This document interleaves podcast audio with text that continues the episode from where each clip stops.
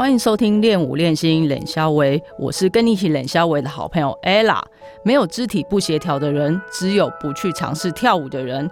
练舞练心冷肖维这个节目，期盼能够借由声音的传播，让不了解舞蹈运动或想开始跳舞的朋友带来一点启发，让更多人开始跳舞，喜欢跳舞，让舞蹈成为生活里不可或缺的养分。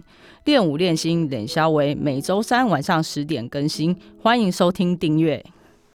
运动科学在这几年是一个非常红的话题。那最近我在查一些资料的时候，发现到有一个网站，它叫做体育运动大词典。那这个网站呢，是由教育部体育署成立的。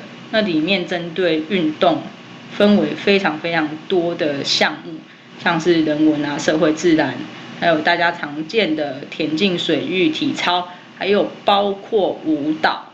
这个词典呢，里面有五千多个词条，其中舞蹈科学的部分是由今天的来宾郭志辉教授所撰写的。那在这边先跟大家介绍一下郭志辉教授的背景。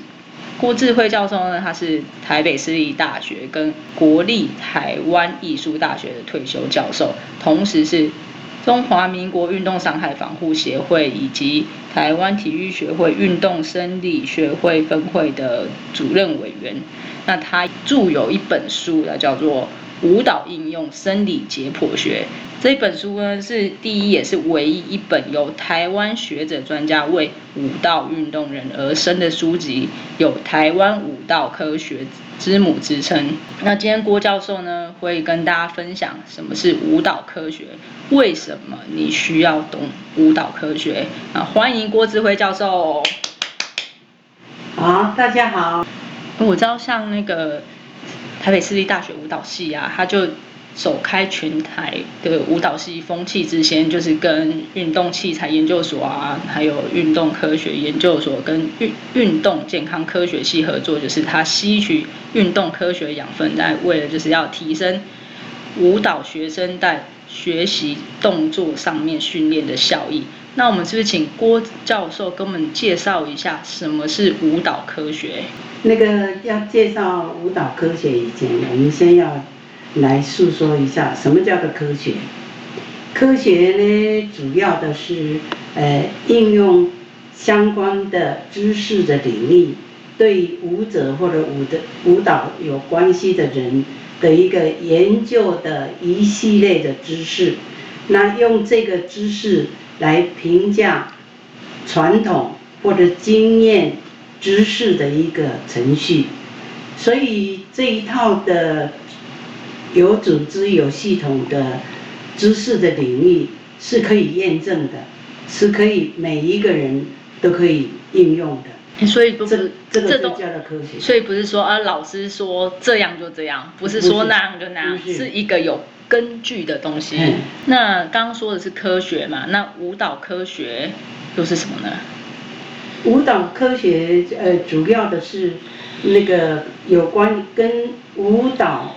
舞蹈它本身就是人体的那个艺术嘛，那所以跟身体有关系的，那经过对舞者或者指导者有关舞蹈这一方面研究以后的一系列的的这个知识，然后用来评价传统的对经验过去传统经验的一些教学的的知识的一个程序。那这个呢，就叫做舞蹈科学。那舞蹈科学它包含的范围有哪些呢？嗯，舞蹈科学包含的范围就是你的相关的知识领域越知越多，知道的越多，你的科学的舞蹈科学的知识就越多。呃，例如是有哪些呢？就是舞蹈呢，它是人体的呃应用人体动作的一种艺术嘛。那所以跟那个身体有关系的，比方说，呃，生理解剖学是一个，再来身心学，因为它表现表现那个身心学的这个学问的领域，或者是生物力学有关于技术的舞蹈技术方面的，呃，还有一个生长发育学，生长发育学呢，它是有关于青少年他在跳舞的时候要怎么样去避免他生长发育期间过度使用的一个伤害的问题，所以它它有关的相关的知识的领域。非常的多哇，听起来这范围非常的广。